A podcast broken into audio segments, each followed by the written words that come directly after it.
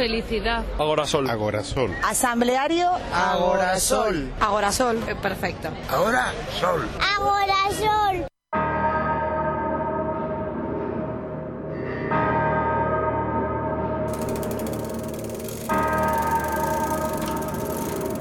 Aquí comienza Pata de Cabra. Aquí comienza Pata de Cabra. Un programa al que se llega en bici.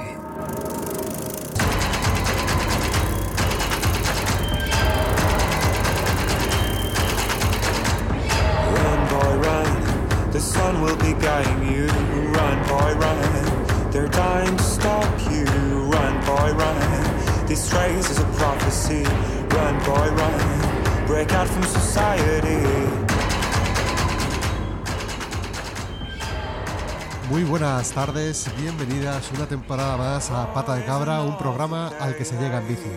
Si nos estás escuchando, que sepas que formas parte ya de un selecto grupo de personas que un día, pensándoselo mucho o casi sin reflexionarlo, decidieron tomar la bici, agarrar la bici y tomar por derecho la ciudad.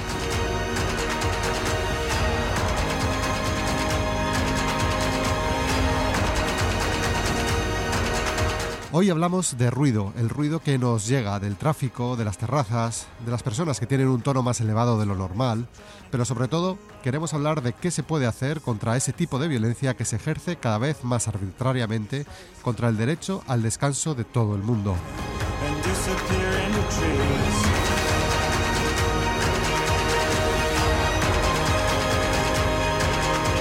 Te recordamos que Pata de Cabra se emite desde Ágora Sol Radio, que es una radio libre, autogestionada y asamblearia, y que te puedes poner en contacto con este grupo de ciclistas a través de nuestro Twitter, que es arroba guion bajo pata de cabra guion bajo.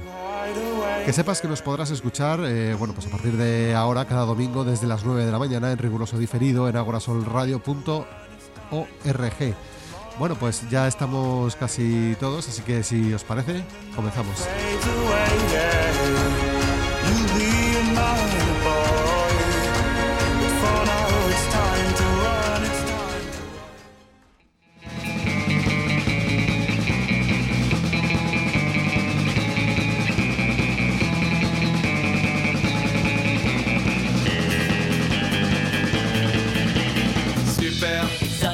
Bueno, y como os comentábamos, este sábado tratamos la problemática del ruido. La Organización Mundial de la Salud, la OMS, señalaba hace no mucho que convivimos con, el, convivimos con él, desarrollamos buena parte de nuestra actividad diaria rodeados de él, pero que no somos conscientes de que una exposición prolongada puede derivar en problemas de salud.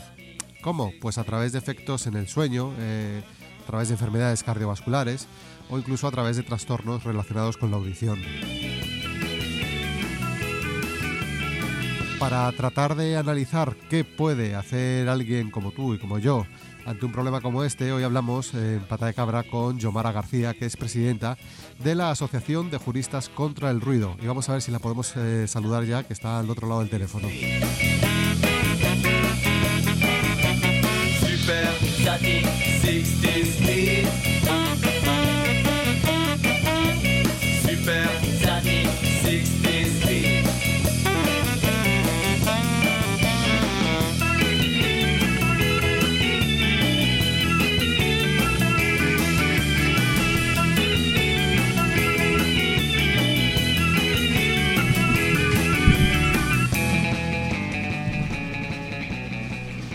No sé si ya podemos saludar al otro lado del teléfono a Yomara. Hola Yomara, ¿qué tal? ¿Cómo Sí, estás? hola. Hola, buenos días.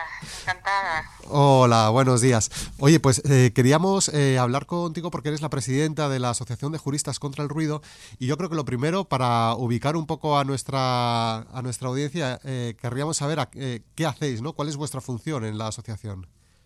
Nuestra asociación está constituida desde hace más de 20 años. Es una asociación nacional y eh, está constituida por juristas, abogados y abogadas por todo el territorio nacional que se dedican a defender los eh, derechos de todas aquellas personas afectadas por eh, el ruido. Tratamos de concienciar sobre este problema y eh, damos charlas, eh, conferencias y interponemos las reclamaciones que se nos encomiendan para promover el derecho a la salud y a un medio ambiente adecuado. ¿Cuáles son, bueno, primero, antes de, antes de eh, seguir con, con la entrevista o de arrancar con la entrevista, quería presentar aquí a, a la mesa a las personas que estamos aquí haciendo el programa hoy. Eh, tenemos a, a Juanítez, a Juan, ¿qué tal? Buenas. Hola, ¿qué tal? ¿Cómo estáis? Y también tenemos aquí a Manel. Manel, muy buenas. Hola, buenas. Bueno, también tenemos a, Javier, a NeoJ, que está ahora mismo se ha ausentado un segundo del estudio, pero bueno, enseguida, enseguida estará con nosotros, y Sara, que está aquí a los controles. Yomara, eh, ¿cuáles son los principales problemas que, que encontráis o con lo que os llega la gente a vosotros?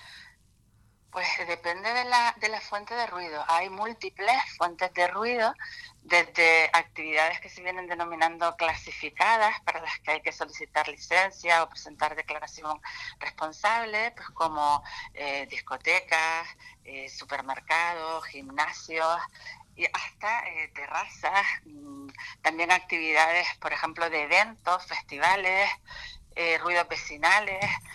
Hay un sinfín de Sí. reclamaciones por, por este motivo y, y va a depender siempre de, de la fuente de ruido que afecta a, a la persona que reclama.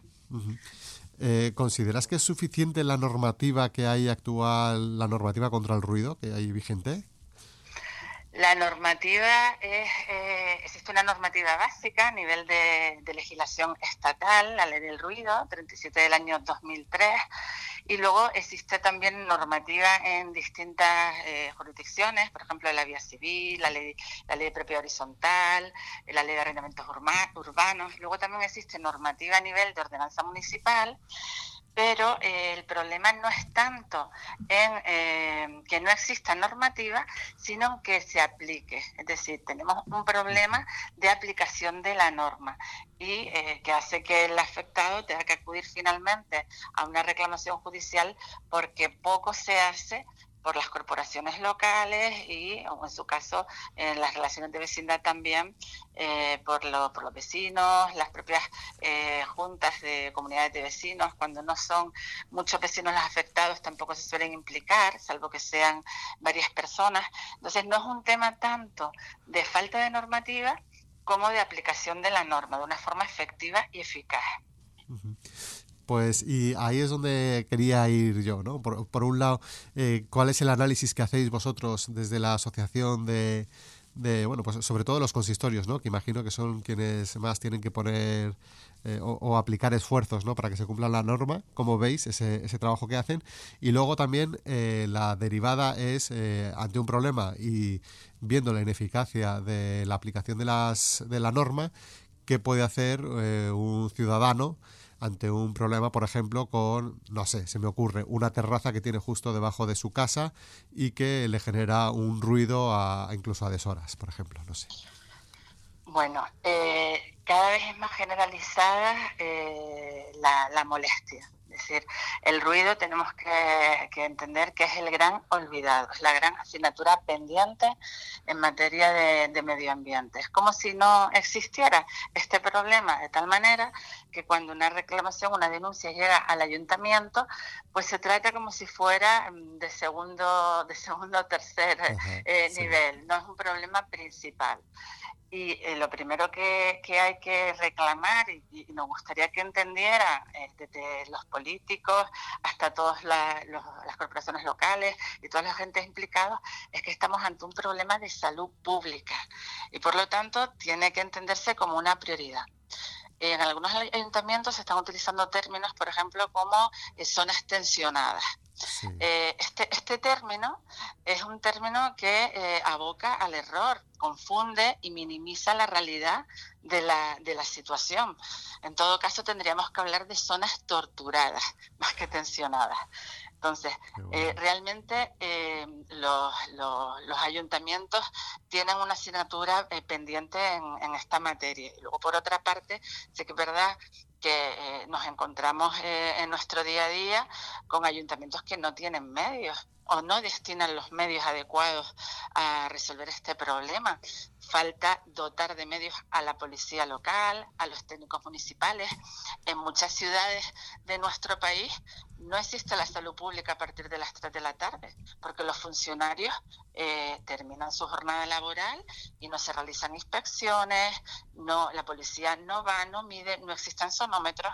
Entonces hay que ponerse las pilas eh, desde las distintas corporaciones municipales entendiendo que es una prioridad y que el ruido enferma gravemente a la salud, destruye familias, destroza la economía familiar porque deprecia las viviendas. eh, y muchas personas tampoco pueden ir a trabajar al día siguiente porque no han dormido porque se han enfermado.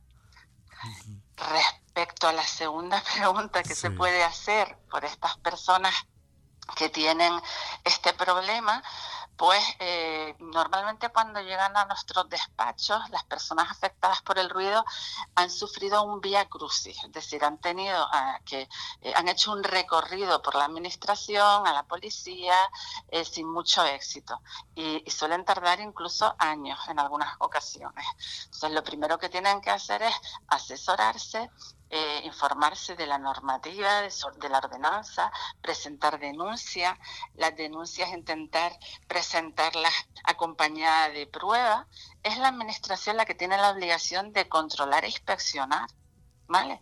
Pero es importante eh, ir eh, acompañando esa, esa, esa denuncia de, de las pruebas y solicitar pues que se adopten las medidas correctoras, el cese de las molestias, el traslado de la actividad, eh, que se impongan sanciones, aunque incluso las sanciones a veces eh, no, no surten efecto, porque a veces hay actividades en las que les compensa incluso el seguir estando ahí aunque les sancionen. Ajá. Entonces hay, hay, hay medios para actuar, desde luego que acudan también a, a profesionales especializados, técnicos y jurídicos, para que les ayuden en todo ese proceso.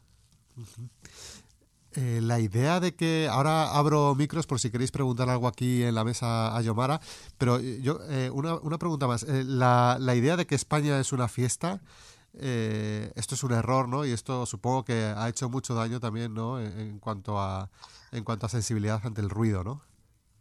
Sí, es un tópico. Siempre se dice que España es el segundo país más ruidoso. Eso no es verdad. Es un tópico, eh, es un tema también de, de educación. Ahora eh, se, han, se va a realizar en enero un, un programa eh, en el que han intervenido numerosas asociaciones eh, de distintos países de Europa, eh, Alemania, Inglaterra, Suiza, Francia, y muchos de estos países están teniendo también muchos problemas. Entonces, va a depender de muchos factores, de las fuentes que analicemos, de los horarios, las actividades, para eh, poder determinar que realmente España es el, digamos, el país más ruidoso. Eso, eso no es así.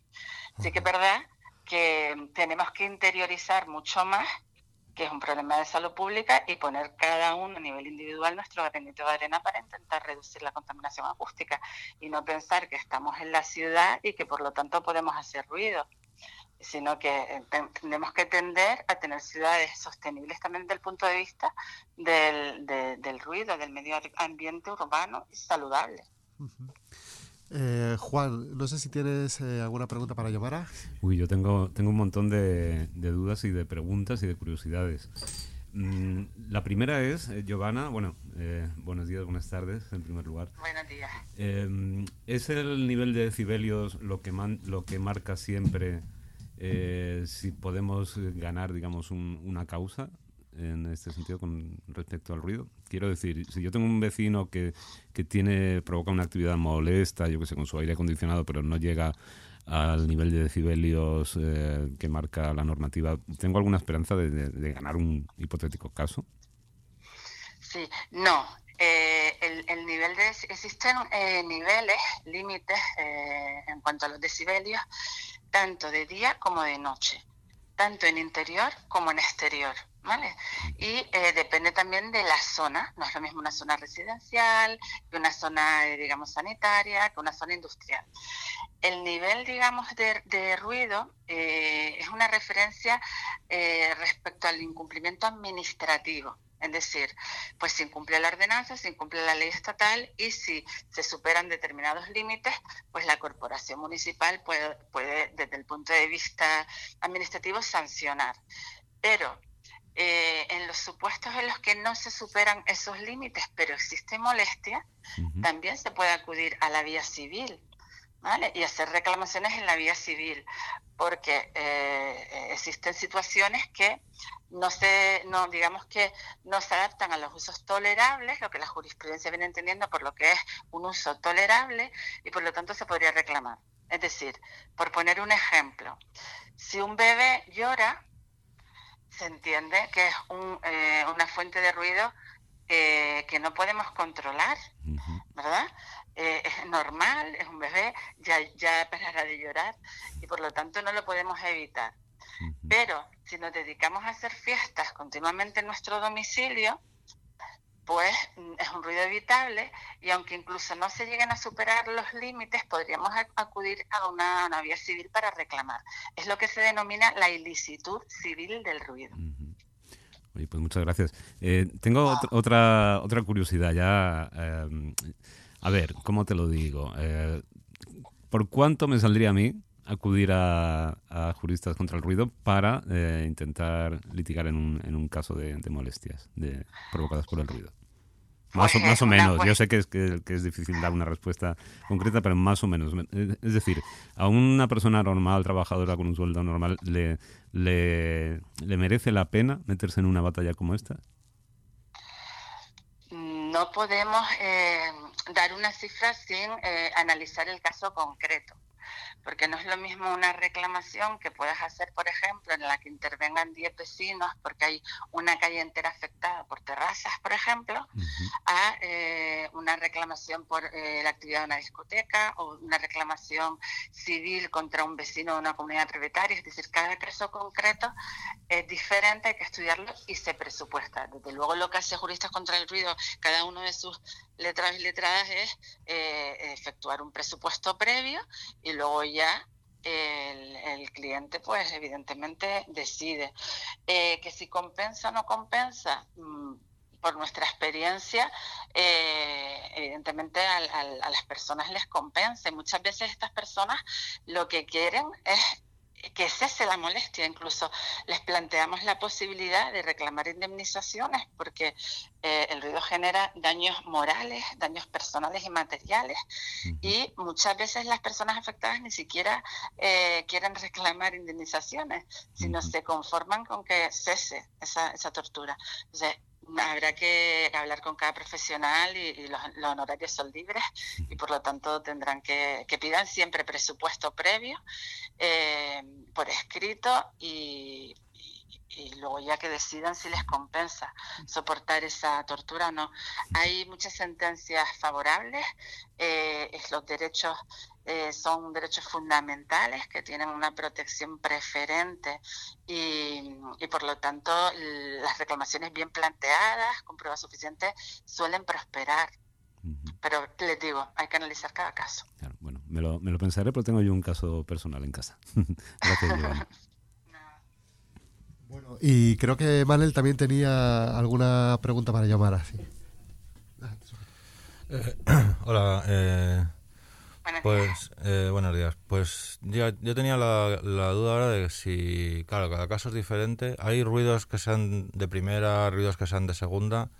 O sea, porque al final la normativa es la misma, hay un nivel de decibelios a partir del cual supongo que, que ya es ilegal, pero es lo mismo tener ese ruido de decibelios por estar eh, delante de una autopista que porque tu vecino haga obras o que, o que haga fiestas o tener una discoteca. Hay algunos que al final, el- al llegar a la vía judicial o a la administración, se hace más la vista gorda con ellos que con otros. La, incidencia es la misma, es decir, si se acredita la existencia de ese, de ese ruido, de esa molestia y la afección, evidentemente, a, la familia, eh, la, la reclamación tendría que, que prosperar, ¿vale? Eh, a nivel judicial no veo el problema, el problema lo veo a nivel administrativo. Sí que se hace la vista gorda en determinados sectores.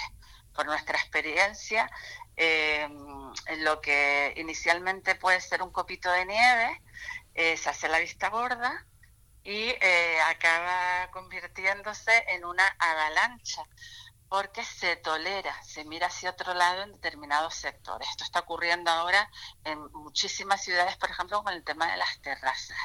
Se instalan ocupando la vía pública, ocupando el espacio público sin ningún tipo de control y eh, se mira hacia otro lado. Entonces, la, la administración hace una dejación de funciones porque realmente permite, tolera, no actúa de forma eficaz y son casos, digamos, sangrantes que, que, suponen una especial frustración.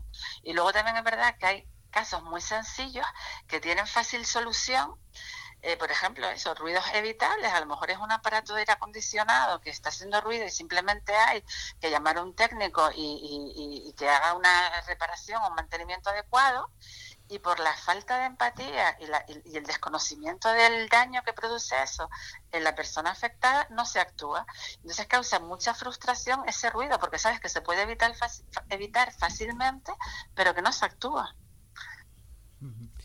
Bueno, muy interesante la conversación que estamos teniendo con Yomara, Gar- Yomara García, que es la presidenta de la Asociación de Juristas contra el Ruido. Nos estamos quedando sin tiempo, pero yo sí que tenía una última pregunta, Yomara. Eh, ¿Puede llegar a sancionarse a una ciudad como Madrid, por ejemplo, por no luchar contra ese exceso de ruido? Es decir, por lo que decías tú, ¿no? De dejación de funciones. Y en ese caso, eh, desde la asociación, ¿conocéis algún ejemplo que se haya dado recientemente? ¿Se refiere a, un- a una corporación municipal? Sí, sancionarla? eso es. Sí, eh, bueno, a nivel de sanciones, la Unión Europea sí que establece, por ejemplo, cuando no se han realizado a tiempo, pues los mapas eh, de ruido que establece la Unión Europea podrían sancionar ¿no? a, la- a las corporaciones municipales. Realmente, eh, muchos mapas en este país se están haciendo precisamente por eso, ¿vale? Porque van contrarreloj y no cumplen los plazos. Pero luego nos olvidamos de hacemos el mapa y nos olvidamos de lo que es el plan de acción, es decir, el mapa de ruido es un diagnóstico, por ejemplo, para saber qué enfermedad tenemos y luego tenemos que ver cómo curar esa enfermedad. Entonces, luego no se actúa. Entonces, sanciones a nivel de la Unión Europea sí puede haber. Desde luego, eh, a las corporaciones municipales, como se les puede sancionar también es penalmente. Ahora mismo ya hay sentencias, las que se condenan a concejales, eh, a, digo, a responsables municipales por la inacción, porque existe eh, a lo mejor en determinados casos una prevaricación por omisión, por no hacer nada que puede además ir unida a la comisión de un delito de lesiones por los daños que se puede haber causado por la inactividad, por no eh, realizar eh, o actuar de forma eficaz. Y luego también tenemos el Tribunal Europeo de Derechos Humanos, que ya ha condenado a España en tres ocasiones por esta cuestión. En dos de ellas, gracias a la intervención de nuestro compañero de Juristas contra el Ruido, Andrés Morey. Por lo tanto, mm, tienen, yo de luego siempre reitero que, que los ayuntamientos tienen que saber que tienen una responsabilidad, no solo patrimonial, sino incluso la responsabilidad puede alcanzar eh, niveles de, de responsabilidad penal. Bueno, pues eh, Yomara, muchísimas gracias por habernos atendido y, y nada, eh, yo creo que animamos también ¿no? a la audiencia a que, a que bueno, pues eh, no se conformen ante ruidos habituales que, que sufrimos, sobre todo yo creo que en grandes ciudades y, y que bueno, pues que, que hay vías, ¿no? Más allá de, de la bronca o de la pataleta o de tener que aguantar y, y tirar para adelante. Eh, Yomara, muchísimas gracias por haber estado aquí en Ah. Pata de Cabra. Muchísimas gracias a, ustedes por, por atendernos y, y difundir este, este problema y concienciar. Muchas gracias. Un abrazo, hasta luego. ¡Pata de cabra!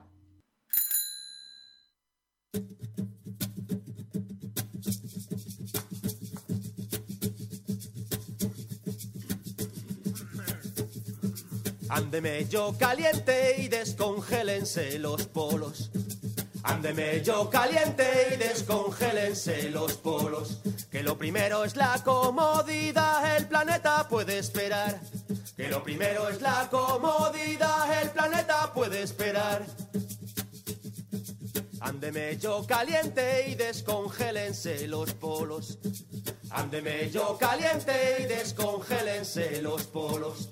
Que lo primero es la comodidad, el planeta puede esperar. Que lo primero es la comodidad, el planeta puede esperar, el planeta puede esperar. Que lo primero es la comodidad, el planeta puede esperar.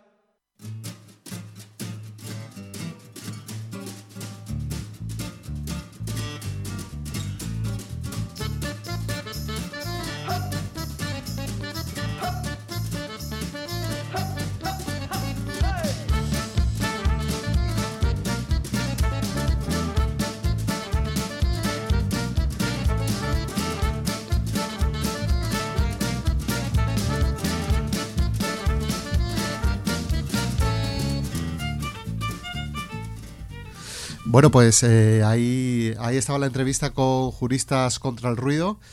Y ahora ya eh, estará la sintonía ¿no? de, de Juanítez. ¿Qué tal? ¿Cómo estás? Pues muy bien, muy bien, la Voy a, verdad. voy a saludarte otra vez, porque ya Sí, sabes que aquí, aquí si no, Marley se nos enfada. el Ante, ante todo, educados.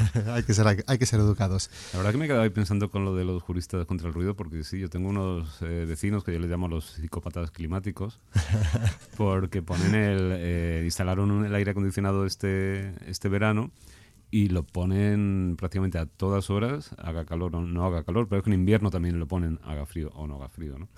Y no sé, le voy a dar una vuelta. A lo mejor hablo yo con, con Giovanna y con esta gente para, para ver si inicia una guerra ahí de vecindad. Muy bien. bueno, eh, hoy eh, en tu sección eh, ibas a tratar eh, un tema que, que tiene que ver con una radio amiga, ¿no? Radio amiga porque ya sabéis que Pata de Cabra es el programa al que se llega en bici, eh, en el que buscamos mejores ciudades, pero que tenemos espejos en los que mirarnos, ¿no? Como Bicicla Radio, ¿no? Y, y tanto, y tanto. La verdad que es un tema del que quería haber hablado hace tiempo ya en Pata de Cabra, pero bueno, por circunstancias hemos tenido pocos programas Sí. y algún que otro incidente. Entonces, pues bueno, eh, hoy os quería hablar de Gerardo Pimentel, que así con ese nombre y ese apellido, pues casi nadie va a reparar en quién es, pero si digo que estamos hablando de Zopi, pues mucha gente, muchas personas de nuestra audiencia sabrá que nos referimos a un, a un locutor de Biciclán Radio. Es un programa que lleva más de 20 años en, en el aire, en la radio pública mexicana, en Reactor FM, en Imer. Y es un programa que se dedica bueno, pues a, divulgar un poco la, cultura ciclista, el ciclismo urbano. Y bueno, en 20 años imagínate la de vueltas que, que habrán dado al tema de la bici. Y bueno, antes que nada vamos a poner un pequeño corte de, cómo empieza Biciclan Radio habitualmente.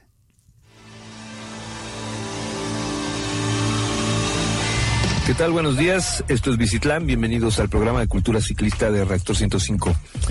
Eh, del otro lado de los controles, Eddie Gobea, como cada sesión, y todo el equipo de Bicitlán también. María Rivera en los contenidos, en la información, José Luis Aragón en la realización del programa, y yo soy Sopi. Eh, los voy a acompañar de aquí hasta las 12 del día. Y bueno, eh, hoy vamos a tener un programa eh, muy diverso. Vamos a hablar de salud, bicicletas plegables, moda. Pues escuchábamos la, la voz de Zopi. ¿Y por qué venimos a hablar hoy de Zopi? Bueno, pues porque hace unas semanas eh, tuvimos la, recibimos la triste noticia de que a, a le habían diagnosticado una leucemia mieloblástica, que es bueno, una enfermedad de, de la médula ósea pues, por una producción exagerada e incontrolada de, de mielocitos. Y, bueno, aparte de- de la tristeza y el pesar que supone que alguien como Zopi se vea afectado por una enfermedad tan, tan chunga, hablando mal y pronto, pues eh, el asunto es que en México para tratar esta enfermedad Zopi necesitaba soltar mucha lana, como dicen allí, mucha plata, ¿no? En concreto, la medicina eh, para, para tratar su, su enfermedad costaba unos 287 mil pesos, que vienen a ser unos 12 mil euros. Y bueno, se puso en marcha un montón de, de campañas de, de ayuda para recabar fondos, eh, se hicieron conciertos y bueno, todo esto para tratar una enfermedad que en teoría debería haber cubierto la, la sanidad de ese país, pero no, no fue así. No la cubre. No la cubre. Entonces, pues bueno, que eh, hay una campaña de apoyo que con el hashtag Fuerza Zopi podéis encontrar en prácticamente todas las redes sociales y como digo que, que consistía en, en recabar fondos para pagar esta, esta medicina. Em, la buena noticia es que ya se han conseguido bastante dinero y, y que en los conciertos que se han organizado también pues eh, ha habido un montón de, de apoyo. Zopi es un, un personaje muy querido, eh, tanto en el mundo de, de, la bici como de la radio, como de la música, porque bici, o sea, Zopi también es eh, componente, es bajista y vocalista de una banda de reggae que se llama Los Rastrillos y que después, bueno, pues escucharemos un, un corte. Y, nada, sobre todo mandar desde aquí un abrazo muy, muy fuerte a Zopi, a María, su pareja, que también está a cargo de la producción de, del programa. Y abrir un poquito una reflexión ¿no? sobre este tema de, de, pagarte tu propia, tu propia terapia, ¿no? que aquí nos suena un poco como a cosas de, de otro mundo, pero que cada vez tenemos más, más cerca. ¿no? O sea, que un medicamento para tra tratar la leucemia le cueste al paciente 12.000 euros en México es como si aquí nos costara, yo qué sé, 100.000 euros, ¿no? que, que, caigas malito y, y, te lo tengas que pagar de, de tu bolsillo. Ajá. Y, y, nada más, esos... Y parece que vamos hacia eso, ¿no? Además, aquí. Porque... Sí, sí, aunque mucha gente no, no se dé cuenta, ¿no? Con, con, su voto poco a poco vamos, van consiguiendo estos hijos. sí, no, esto, esto es esto es así, ¿no? Poco a poco con la privatización de, de los servicios sanitarios y con, bueno, pues eh, por lo menos eh, en la comunidad en la que en la que estamos sí que parece que claro porque eso va, la risa va por barrios es verdad que, en, es. que en Madrid el otro día yo leí unas cifras del trasvase de o sea, la gente que decide abrirse un, un seguro un seguro privado y eran unas cifras escandalosas mientras que en Euskadi o, o en Asturias eh, esto no se produce porque la sanidad está bien bien provista no o bastante Ajá. mejor provista que que aquí, pero sí es un poco el camino que nos quieren vender todos estos que votan libertad, ¿no? Y que predican la, libertad, la libertad de elegir colegio, la libertad de elegir médico, pues eso, la libertad de que te entre una enfermedad chunga y que dentro de un tiempo no, no puedas afrontarlo, ¿no? Que te pasen una factura. Como pasa también en Estados Unidos, que por el simple COVID te, te pasan cientos de miles de, de dólares, ¿no? Bueno, y de hecho se está viendo, yo no sé si os ha pasado, yo también quería preguntaros, pero eh, ahora con, con, esta fiebre que hay, bueno, esta fiebre, con, con la nueva variante, ¿no? De, de, la COVID, la Omicron, que está todo el mundo eh, loco con, con, las pruebas de estas de farmacia, ¿no? Que te las compras por 6 euros y te las haces y tal. Yo creo que, por ejemplo, todo esto es, es, subjetivo, ¿no? Pero me da la impresión de que aquí en Madrid, por ejemplo, se está, eh, está surgiendo esta fiebre porque en caso de que quieras eh, utilizar la sanidad pública para hacerte una prueba eh, para saber si tienes COVID, eh, es complicado, Está, o sea, no es fácil. No, no, más que fácil es prácticamente imposible, ¿no? Eh, ahora estamos viviendo una cantidad de contagios impresionante. De hecho, a nuestro alrededor, yo creo que todos lo, lo estamos conociendo, cantidad de gente cantidad, que, que, ha salido sí, positivo y sabemos que son positivos porque les han hecho la prueba o se la han pagado por su cuenta, ¿no? Eso porque es. las colas que hay en los centros de salud para, para hacerse de las famosas PCR, o sea, ya están saliendo en, en todos los sitios, es un, es un escándalo. Y después lo, los test de antígenos, que ya sí, la gente compra antígenos como quien compra chuches. Por sí. cierto, Manel, hoy no, no tenemos... No, no tenemos chuches, ¿no? Y sí, es una, es una pena, hoy pero... So, es... Hoy solo tenemos antígenos. Iba a traer antígenos, pero tampoco hay. Es una tristeza. Esa es otra que se están agotando. eh, sí, hay una, sí, hay una sí, especulación. Sí. Hemos porque... pasado del papel higiénico a los antígenos. A los antígenos. Primero costaban 4 euros. Mm. Pero es una tristeza, es el, es el camino al que vamos dirigidos si no, si no ponemos remedio. El caso de Zopi, ya te digo, resulta exótico cuando dices a la gente que tienen que autofinanciarse el tratamiento, ¿no? Una enfermedad tan, tan severa como esta, pero es el camino al que vamos. Entonces, gente, si no, si no ponemos remedio... ¿eh? Sí. Sí, yo quería eh, redundar un poco en el tema y, y hacer conciencia de, de, de, que cuando, por un lado, nos dicen que, que, nos bajan los impuestos, que está muy bien, que todo el mundo se alegra, bueno, no sé, todo el mundo no, pero, pero que la, mm, la gente ve bien que, que, se bajen los impuestos, pero es que, claro, cuando se bajan los impuestos lo que ocurre es esto, que, que le dan menos medios a la sanidad, te forman eh, colas, tienes dos y tres semanas de espera para ir a tu médico de cabecera, como en Madrid actualmente pasa. Mm. Que, te, que te tienes que hacer una prueba de antígenos y la saturación, hay, hay tan pocos sanitarios para hacerla que, que es que no, no, no, llegan a tiempo. Entonces, eh, un poco redundar, eh, los impuestos sirven para algo y, y, esta es una de esas cosas para las que sirve. Al final un poco es la, ley de la selva de cada uno lo suyo. Mm, te encuentras mal, vete tú a la farmacia, págate tú con tu dinero a, full price una prueba de antígenos y, y si te sale positivo, pues ya te apañarás tú con, ya te apañarás tú con, con tu médico para pedir la baja. Claro, si te van a tardar eh, tres o cuatro semanas en hacer la PCR, pues nunca vas a tener la baja. Pues ya depende de tu centro de trabajo que les parezca bien o mal que vayas eh, habiendo sido positivo. Eh, y esto y esto sigue así y al final eh, la gente satura el centro de salud, las urgencias no están funcionando desde 2020, el centro, los centros de salud están colapsados, tú te vas a hacer una PCR, no hay sitio, te vas a hacer cualquier otra cosa tampoco. O sea, yo estuve la semana pasada en mi centro de salud para que me pusieran una vacuna y había una cola alucinante en la zona de, de las PCRs. Sí. Y era gente que además, eso, pues había ido a la farmacia, le habían dado el positivo y quería pues certificar eh, con un papel de la sanidad pública, con una PCR, que es la forma de certificarlo, porque el antígeno no te vale oficialmente para nada, que le hicieran la prueba para poder pedir la baja o para poder eh, quedarse en casa o para poder justificarlo. Que luego esto además, toda esta gente que no que al final se queda en casa con la prueba de antígenos y bueno, si trabajas desde casa pues te quedas ahí y haces cuarentena tú, toda esta gente no cuenta. Claro, esos son, son fantasmas, son Claro. positivos fantasmas. Nosotros estamos viendo, sí que hay una sensación, y vale, que, que- que puede ser anecdótico porque cada uno lo vive, pero es muy extraño que, que todo el mundo esté teniendo casos muy cercanos que son positivos y que todavía no se vea un aumento en las estadísticas. Pues sí, esto Bueno, es... pues ahí, ahí lo dejamos. Ahí lo dejamos. Volviendo al tema de Zopi, Sí. bueno, que también si nos escucha la gente que esté por allí, por Ciudad de México y alrededores, ahora lo que necesita son donantes de sangre, porque Fíjate. también funciona eso así, ¿no? Como funcionaba aquí en España hace años, Sí. que si te iban a operar tenías que andar buscando como gente que te donara sangre. Aquí en España ahora ¿en funciona de otra manera, es un banco y tú donas para cualquiera, ¿no?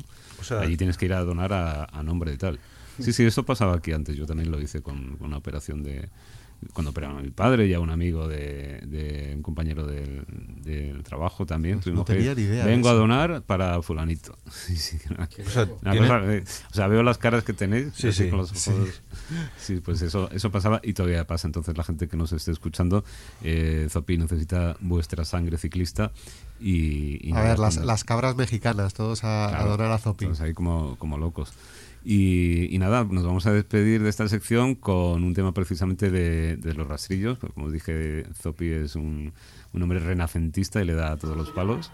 Y nada, mucha fuerza Zopi, mucho ánimo. Desde Pata de Cabra te mandamos nuestros mejores deseos de recuperación.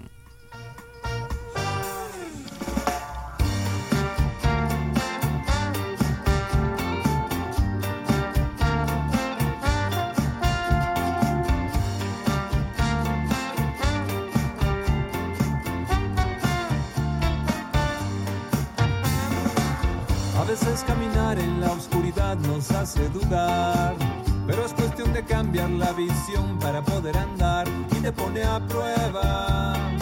Oh, y te pone a prueba. Reafirmar lo que uno cree nos mantiene siempre de pie. Es momento de usar la creatividad y poner mucha fe en que podemos parar tanta violencia, en que podemos parar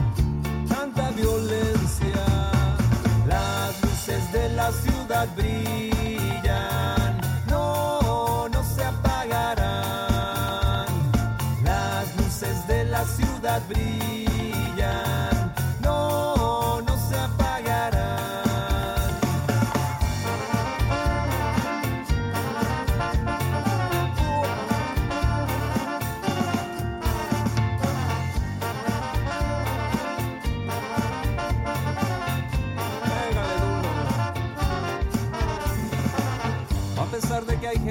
que saca lo peor de la noche, todos en el fondo buscamos el calor de la vida, por eso buscamos luz cada mañana, por eso buscamos luz, es la salida. Pero es la gente que día con día se busca la vida.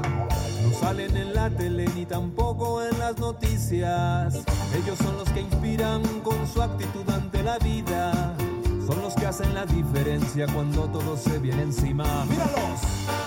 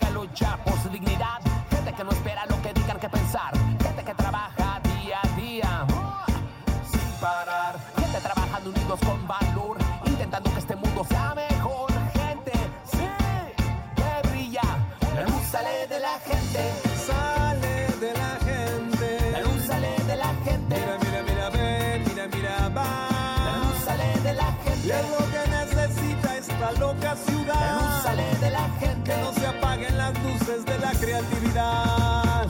Las luces de la ciudad brillan,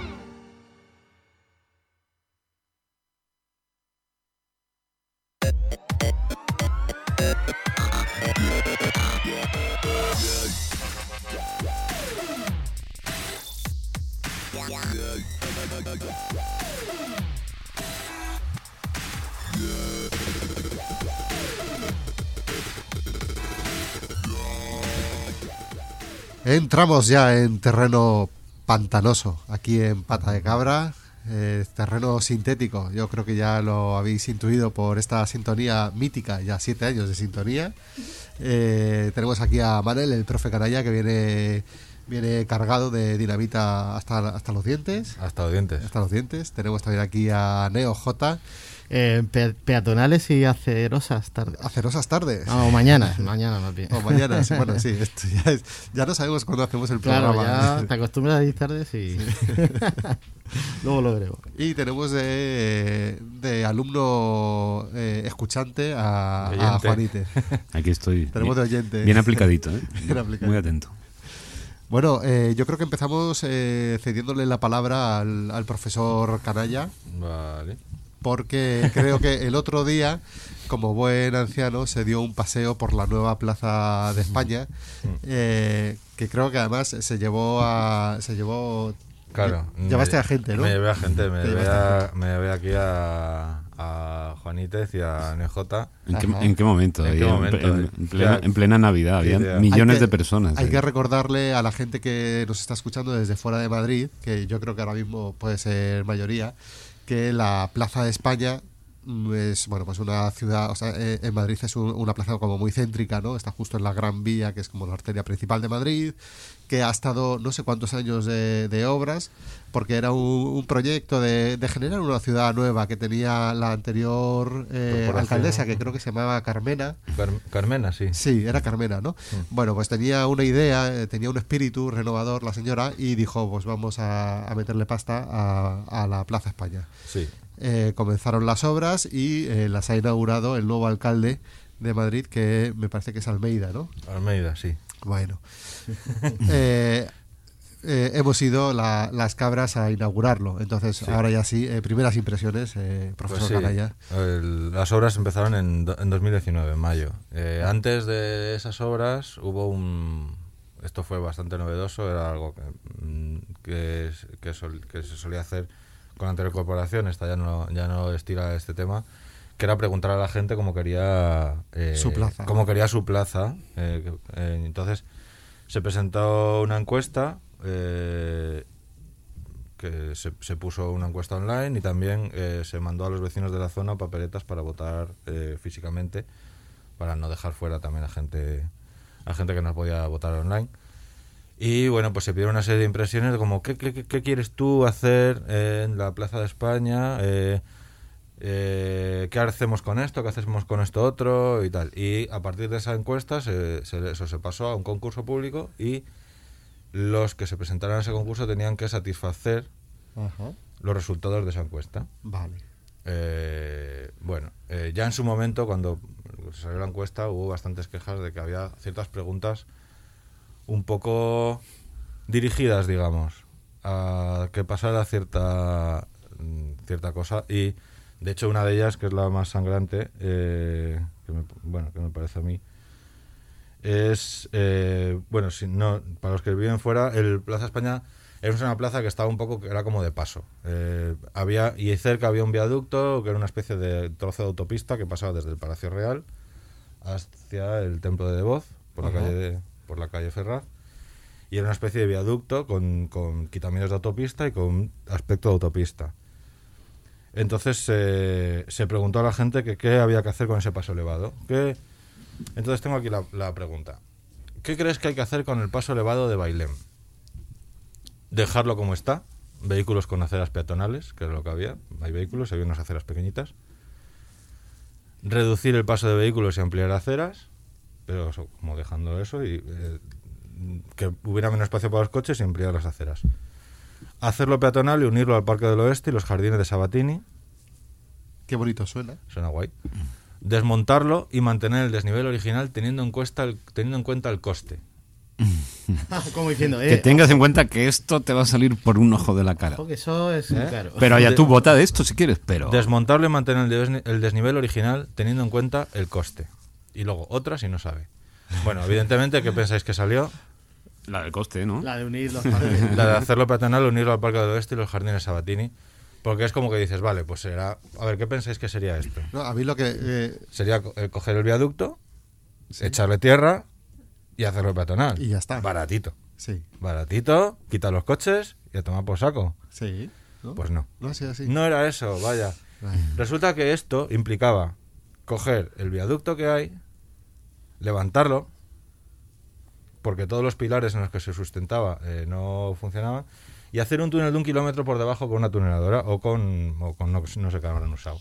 Una pala. O una esas de pala playa. o, o- Pala. o rascadores. Hombre, tenían varias tuneladoras de Gallardón. De Sí, la bueno, estaban por 70, ahí. o sea que- O sea, el caso es que se, en la encuesta se dirigía a la gente a no lo desmontéis, que es caro, pero no se comentaba que hacerlo peatonal o irnos al Parque del, del Oeste y Sabatini, tal y como se planteaba, la gente pensaba que iba a ser barato porque iba a ser pues cerrarlo y hacerlo peatonal, como se hace peatonal cualquier calle. Pones unas jardineras y ya los coches no pasan. Pues no, esto implicaba coger el túnel que ya había por debajo, ampliarlo, coger el, el paso subterráneo que había debajo, eh, subiendo por la, desde el Príncipe Pío a Plaza de España, eh, levantarlo, desmontarlo entero y volverlo a montar.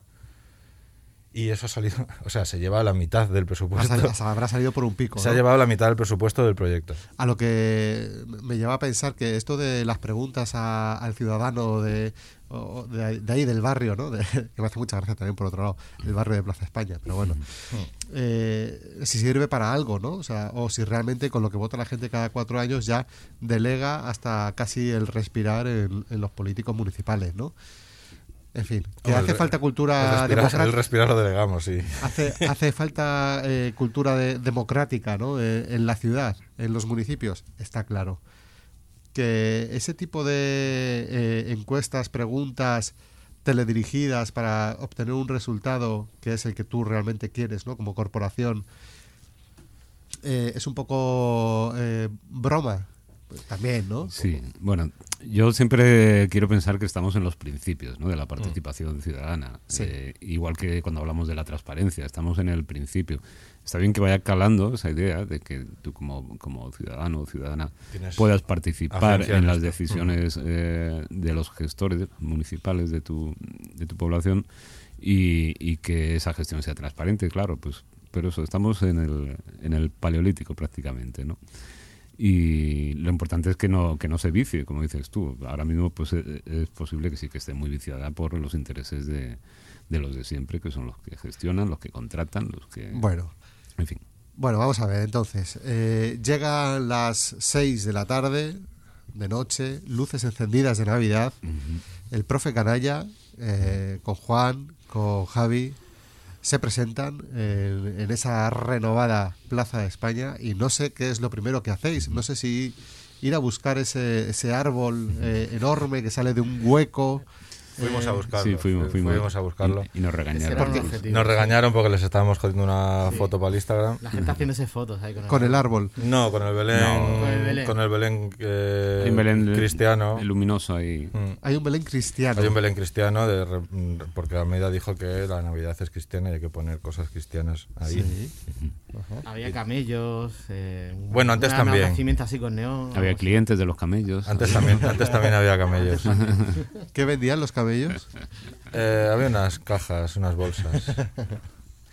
Bueno, Bien. yo, yo- yo tengo que decir, perdona, Mane, Sí. que me meto aquí en, No, en vuestra sección. Si lo hago yo Eh, a mí el resultado, el resultado en general sí que... Venía de oyente, ¿eh? Sí, sí que, sí- sí que me gustó porque gracias a que han quitado esa autopista que estaba ahí encima de, Exacto. de la, que, de la prolongación de Bailena a Ferrat, eh, por primera vez pude ver la plaza así tranquilamente, igual que cuando estás, yo que sé, en Central Park puedes ver los edificios de alrededor con, con toda tranquilidad. Y eso sí me, me llamó la atención. Era la primera vez que veía la Plaza de España Sí. de, de esa manera.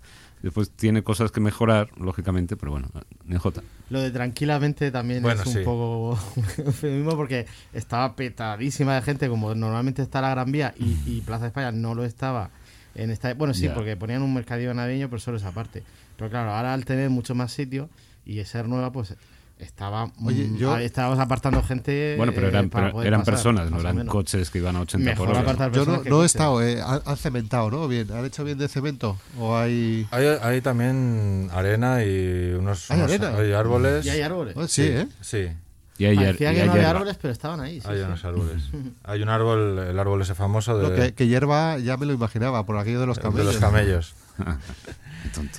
Ha, teni- ha- ha habido algún cambio con respecto al proyecto original. Eh, bueno, el proyecto original hemos visto unas fotos, estuvimos comparando el, el momento. Modern Eh, Nature, ¿no? ¿Cómo Sí, welcome, Welcome, welcome, Modern Modern, Nature. Bueno, pues Ese era el proyecto ganador, ¿no? eh, apareció eh, al excavar estaba ya bueno estaba ya bastante previsto que iban a aparecer cosas aparecieron eh, unos restos de un palacio de Godoy y eso provocó que parte del proyecto hubiera que cambiarlo para salvar los, esos restos entonces se ha hecho una bóveda por encima de ellos y una senda bici o, carri- o carril bici ahora que lo han cambiado eh, esta semana eh, que iba a pasar al mismo nivel que la zona peatonal, al final ha quedado como en una especie de la cima de un montículo Ajá. y debajo están los restos. Oye, ¿y ¿se puede cruzar ya la Plaza de Oriente en bici entonces? No. ¿Se puede cruzar la Plaza Oriente en bici? No. O sea, puedes, Legal- pero, pero es una zona peat- peatonal. Legalmente es una, es una zona peatonal. Ah, digo, igual como iban a hacer ahí una- un carril bici, igual No. hacían No. ahora... Se podía haber hecho un encaminamiento, se podía haber eh, permitido que las bicicletas pasaran por la parte del Palacio Real, dando una Sí. especie de curva. Pero han decidido que no. Pero no, la señalización tal como está no lo permite. Eh, la policía que está ahí delante, la Guardia Civil y los municipales, eh, pasa gente en bici, en patinete y demás y no les dice nada. Así que bueno, supongo que... A mí un par de veces me han bajado, ¿eh? la han bajado, ¿eh? Sí, sí, a mí también. o Yo es que antes cuando iba rápido pasaba por debajo. Ahora no he probado. Bueno, no se puede. Eh, no se puede pasar por debajo ahora ya. Ya, Antes, en ese túnel no se puede Antes, utilizar. antes eh, alguna vez he pasado por debajo de la bici. eh, ahora no se puede. Desde, si vienes de la zona de Moncloa, no puedes pasar porque hay una señal de prohibido bicis. En la dirección contraria sí, porque se han olvidado de ponerla. Ajá. Vale. Bueno, Vale. Bueno, de todas formas, siempre es un paso muy agradable para ir en bici. No es, no es lo más bonito. O sea, yo prefiero casi ir por arriba y si me tengo que bajar, pues me bajo. Me bajo. Pero por igual. arriba destacar que no se podía. O sea, Por el, arriba- el por arriba no ca- se podía. el senda bici, carril bici, lo que, lo que sea, estaba atestado de gente a- a- caminando tranquilamente. Entonces, una Sí. bici.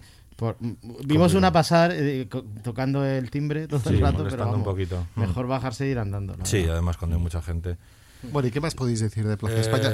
Ojo que vamos un poco pillados un de poco tiempo justos. y tiene que comentar algo Javi también. Quedan seis minuticos. Venga, pues vamos. eh, a ver, así rápido. La parte buena es lo que ha dicho Juan, que ahora se puede ir andando de un lado al otro, se puede pasar del Palacio de Oriente hasta el, hasta el, Templo el de Voz. hasta el Templo de Voz eh, andando. Ajá. Ha quedado muy bonito, ha quedado tranquilo, no se oye tanto ruido, que eso también es, es importante. Mm.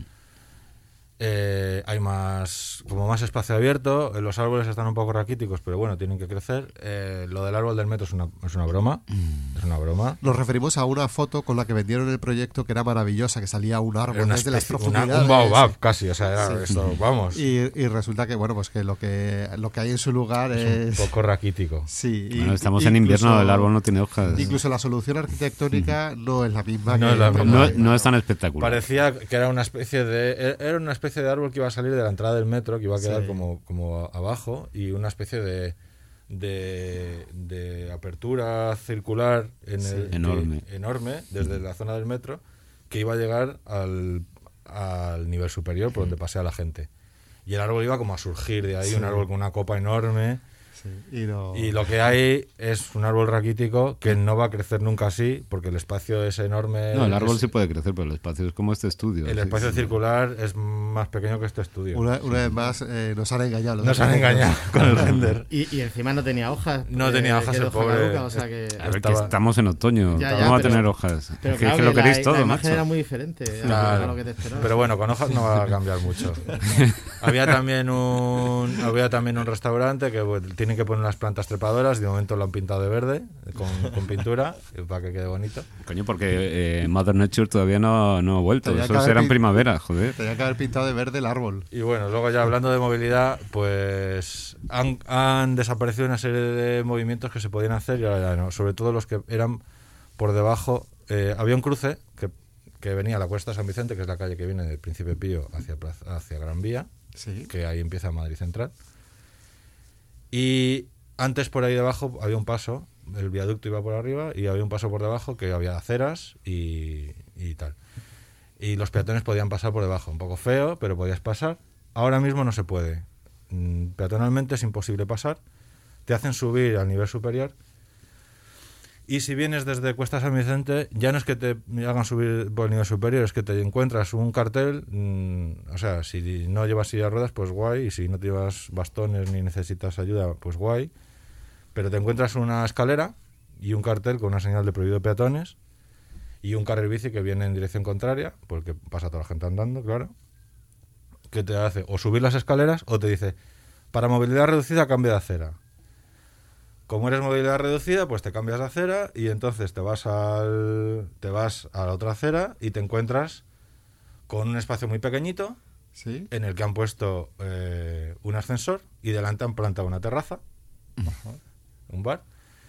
Y entonces si sorteas las sillas y las mesas con la silla de ruedas, llegas a un ascensor que no funciona y entonces y unas escaleras más empinadas que las otras. Y alguien ha puesto ya pintadas eh, en los dos lados diciendo paso peatonal ya, estamos hartos, el ascensor no funciona y cosas así. La gente creo que no está muy No está muy a gusto no con- está muy contenta con la solución, No.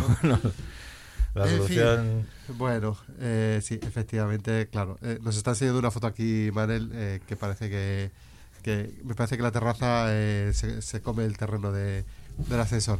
Bueno, eh, NeoJ, no sé si Eh, eh, voy, a, sucintamente- voy a tener que comprimir mucho, venga. Venga. Un audio para empezar. Que no sepas la teoría del dualismo antropológico de Sócrates, pasa. Que no sepas que la bicicleta no va por la acera, eso sí que no pasa. Por la acera, ni el patinete ni la bicicleta pasan. Por la acera, solo pasa el peatón. Hagamos acera. Dirección General de Tráfico, Ministerio del Interior, Gobierno de España. ¿Y las motos qué? Ojo, ahora está poniendo, se está, le ha gustado a NeoJ. Me ha gustado y he puesto los bucle. Es que tenía dos. Bueno, pues nada, quería comentar el- la última campaña de la DGT, que la verdad es que este tema eh, eh, lo tenía preparado de antes, pero eh, se ha acabado. O sea, quería, quería comentarla cuando estaba todavía en marcha, pero ya se ha acabado la, la campaña. Entonces, ya bueno, podéis ir por las aceras otra vez. La actualidad no manda. la actualidad no manda. Entonces, bueno, eh, para los que no lo sepan, desde el pasado 2 de enero entró en vigor un Real Decreto, que bueno, no voy a decir el número, en el que... En, en- Protección de datos o qué. bueno, 970... ah, ¿Qué mata? Eh. En el que eh, establece eh, ya de forma unívoca que eh, todo eh, bicicleta o vehículo de movilidad personal, eh, es decir, patinete, no pueden ir por la acera. Está totalmente prohibido, aunque haya eh, ordenanzas municipales que sí que parecía que lo permitían en, en algún momento, pero bueno, a partir de, ese momento ya no se puede circular por la acera, está prohibido, el reglamento lo impide. Entonces, para concienciar sobre este hecho, la DGT por fin ha sacado, por- lo digo por fin porque se llevaba reclamando desde, hace tiempo que hiciera una campaña de concienciación para informar de que no se puede circular por la acera, porque mucha gente a, a estas alturas, en el 2021 en el que estamos, pues no lo sabe. No sabe que, que las aceras son para el peatón y no para nadie más. Entonces, esta campaña ha venido un poco para, sobre todo, concienciar y, ha venido unida a, a unas eh, campañas de vigilancia especial en el que bueno aplicaban sanciones de 200 euros a los que eh, pillaban un poco por la acera. La verdad es que no, sé, no conozco a nadie que, que le hayan puesto una multa, no sé vosotros. Sí, bueno, en Twitter sí ha habido gente En así Twitter parece que sí. el- Hmm. alguien ha publicado de vez en cuando que, que les han cazado. Que les han y- cazado. y Pero les en Twitter siempre metido. parece que ocurren cosas, pero luego... Es mentira, ¿no? Es ficticio. En Twitter es, es como una realidad paralela, ¿no? Pues yo, por mi parte, mm, y por parte de Cabra, en general, creo que es una campaña muy acertada. Yo, a lo mejor el, eh, lo que es la visual de la campaña era, era un poco confusa porque estaba el no pasa eh, ahí mezclada con un patinete, con una bici. No pasa nada. Y a unos colores así un poco que no se distinguían mucho, el naranja mezclado con amarillo, la verdad es que no se lía casi. Quizá Y bueno, faltaran las motos, ¿no? Ahí porque, Sí, joder, la verdad es que, eh, de hecho, había. En, eh, lo- que quería comentar es que, bueno, esta campaña en Twitter ha tenido bastante repercusión. La verdad es que el pobrecillo, el community manager de la DGT, porque le, le fríen a crítica. O sea, da igual lo que haga la DGT, que la gente les tiene- le tiene un Hombre, odio. Sí, sobre todo, claro, aquí, aquí se centraba mucho en la última parte de la campaña. O sea, la campaña era con un tono amable, informar, pero claro, por otro lado, Las multas. poner multas. Entonces, mucha gente pues se, eh, se ha, se ha puesto en- a criticarlos. Y, y también, curiosamente, muchos mucha gente a favor de carril bici también que, que bueno, que, que están acostumbrados a usar también la acera y decían, bueno, pero ¿qué pasa aquí? ¿Por qué, por qué no puedo, por qué no puedo usarla? Esto es injusto, es una persecución, nos, nos están persiguiendo. Y bueno, mm, eh, hay de todo, no voy a reproducir los, los tweets que he visto por ahí, pero, pero bueno, pero ha habido mucha polémica. Porque eh, puede ser horario infantil. Entonces, Eso bueno, yo, por, por mi parte, yo creo que completamente a favor de, de- de que la acera sea para el peatón, de que la gente se conciencie y de que empecemos a usar, pues bueno, carril bici cuando lo haya, acera bici es evitable, pero bueno, tal, si, si no queda otra también, y si no la calzada, que, que como vehículo, la bici o el, el vehículo de movilidad personal, pues pues están con pleno derecho para utilizarla. A mí me hace gracia siempre, aunque sale una campaña así, que siempre hay un colectivo que se indigna. Eh, cuando son coches con límites de velocidad dicen, ¿y los ciclistas qué? Cuando hablan de semáforos dicen, los ciclistas saltan los semáforos. Bueno, pero hoy la campaña va contra ti, o sea, o contra ti, o, o Sí, para que sí, tú, sí. o para que tú hagas algo diferente. No me digas, oye, este también lo está haciendo mal. El caso es que con las motos ha habido eso. Ha dicho, oye, y no- nosotros sí, y las motos, ¿qué pasa? Que pueden aquí aparcar. O sea, había como uno mm, que, que decía, las motos, eh, he visto motos por- circulando por la acera, pero bueno. Bueno, pues eh, Así la vida. hemos acabado el, si- el sintetizador así de, de forma abrupta.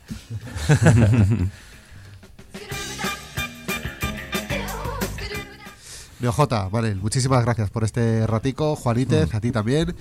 Bueno, pues esto ha sido todo por hoy. Esperamos que te haya servido la conversación, que hayamos colmado tus expectativas, como siempre, de ocio y que te hayamos insuflado esas ganas de coger esa bici que tienes baja de aire, darle una oportunidad a tu sucia y contaminada ciudad.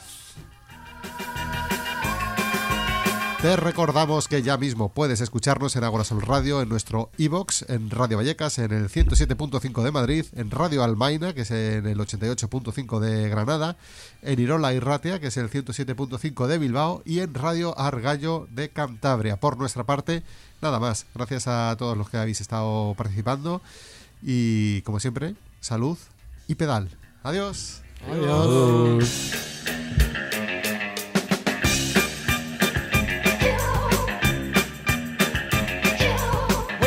beat.